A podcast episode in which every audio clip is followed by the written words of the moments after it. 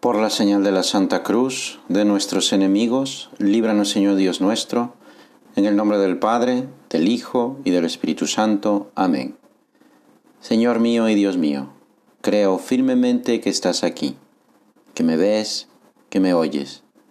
Te adoro con profunda reverencia. Te pido perdón de mis pecados y gracia para hacer con fruto este rato de oración. Madre mía Inmaculada, San José, mi Padre y Señor, Ángel de mi guarda, interceded por mí. Cuando rezamos el credo, decimos, creo en Dios Padre Todopoderoso, Creador del cielo y de la tierra, de todo lo visible y lo invisible. Y decimos bien, porque Dios es nuestro Creador. Somos criaturas de Dios, pero además somos hijos de Dios. Sí, Dios es nuestro Padre. Dios es un Padre que ama infinitamente a todas sus criaturas. Así lo dice San Juan. Miren, qué amor nos ha mostrado el Padre que seamos llamados hijos de Dios y en verdad lo somos. Esa es la gran revelación de Jesucristo que vino a traernos a todos los hombres con su encarnación. Jesús se hizo hombre para anunciarnos que Dios es nuestro Padre y con su resurrección, Jesús nos ha elevado a la categoría de hijos de Dios. Esto es más que un conocimiento intelectual, es más bien una experiencia viva de sabernos, de reconocernos hijos de Dios, hijos muy amados de Dios. No es una cosa teórica como una definición, es algo vivo.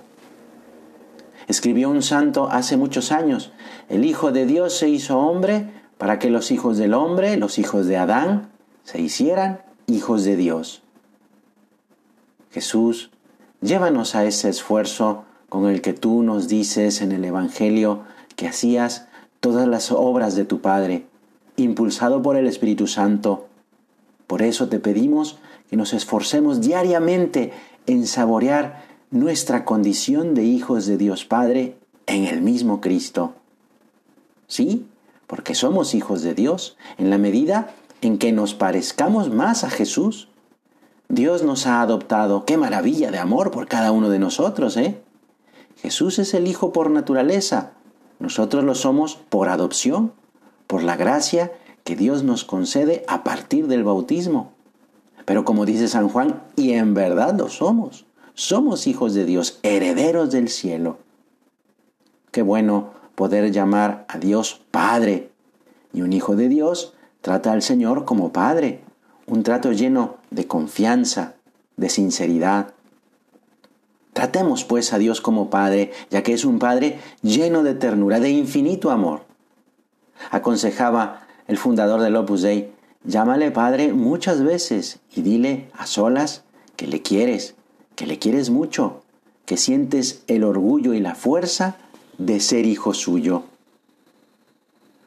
Cuando una hija del rey Luis XV de Francia, de nombre Luisa, fue regañada por una de las personas que le ayudaba, la princesa replicó con enojo, ¿No soy acaso la hija de tu rey?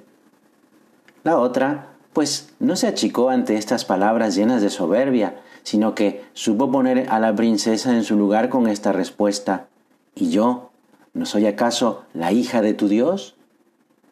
La princesa siempre recordó estas palabras durante toda su vida.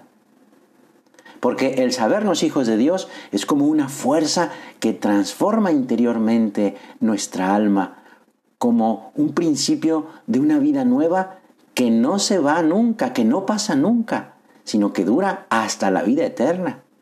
Por eso el sabernos hijos de Dios es fuente de paz y de alegría. La alegría es consecuencia necesaria de sabernos queridos con predilección por nuestro Padre Dios, que nos recibe, que nos ayuda y que nos perdona. A cada uno de nosotros nos dice Dios, yo seré para vosotros Padre y vosotros seréis para mí hijos e hijas, dice el Señor Todopoderoso.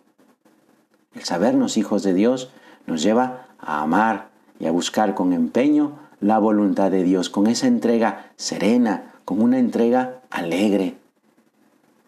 Nos pregunta San José María, ¿Qué esperas para conducirte siempre como un hijo de Dios? Este ha de ser el motivo de tu vida, ser hijo de Dios. Porque es el mismo Jesús quien nos pide un abandono filial en la providencia del Padre, que cuida de las más pequeñas necesidades de sus hijos. No anden pues preocupados diciendo, ¿qué vamos a comer? ¿Qué vamos a beber? Ya sabe vuestro Padre Celestial que tenéis necesidad de todo eso. Uno podría pensar, bueno, si Dios es mi Padre y sabe lo que necesito, entonces, ¿para qué pido si Dios me lo concederá? Mira, la oración, el pedirle a Dios, no tiene como fin recordarle lo que necesitamos. Efectivamente, Él ya conoce porque está pendiente de cada uno de nosotros. Le pedimos a Dios porque en nuestra oración también nos desahogamos. Y eso es lo que Dios quiere, que le compartamos nuestra vida, nuestros sufrimientos, nuestras lágrimas, nuestros miedos. Y también, por supuesto, nuestras alegrías y nuestros triunfos. Nuestro Dios no es un dispensador de cosas como una máquina de refrescos, es nuestro Padre que está interesado hasta en lo más mínimo y pequeño de nuestra vida porque para Él somos importantes. Tú eres importante para Dios. ¿Qué tan importantes somos para Dios? Mira, pues ha sacrificado a su Hijo único para salvarnos. Así de importante eres para Dios.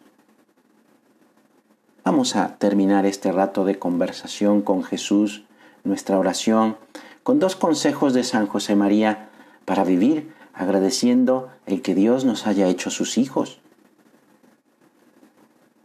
Qué bueno es sabernos mirados en todo momento por nuestro Padre Dios.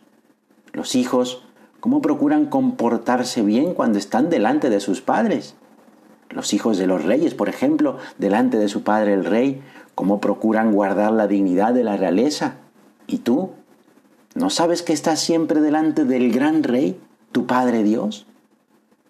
Pues esto que nos dice San José María, saber que Dios, nuestro Padre, nos mira, pero con ojos de amor, de interés, de cuidado. Él está siempre para que le llamemos, para pedirle su ayuda, su perdón, su cariño, su compañía, porque nunca estamos solos.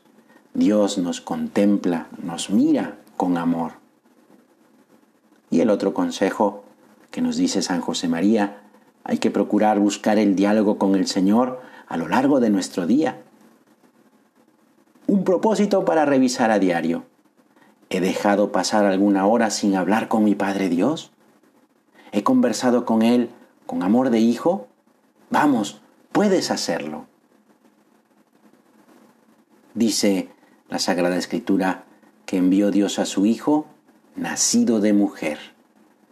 Pues vamos a acudir a la Virgen Santísima, Madre de Dios y Madre nuestra.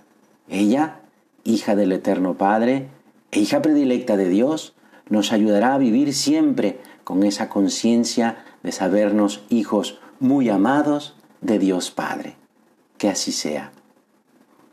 Te doy gracias, Dios mío, por los buenos propósitos, afectos e inspiraciones que me has comunicado en esta meditación. Te pido ayuda para ponerlos por obra. Madre mía Inmaculada, San José, mi Padre y Señor, Ángel de mi guarda, interceded por mí.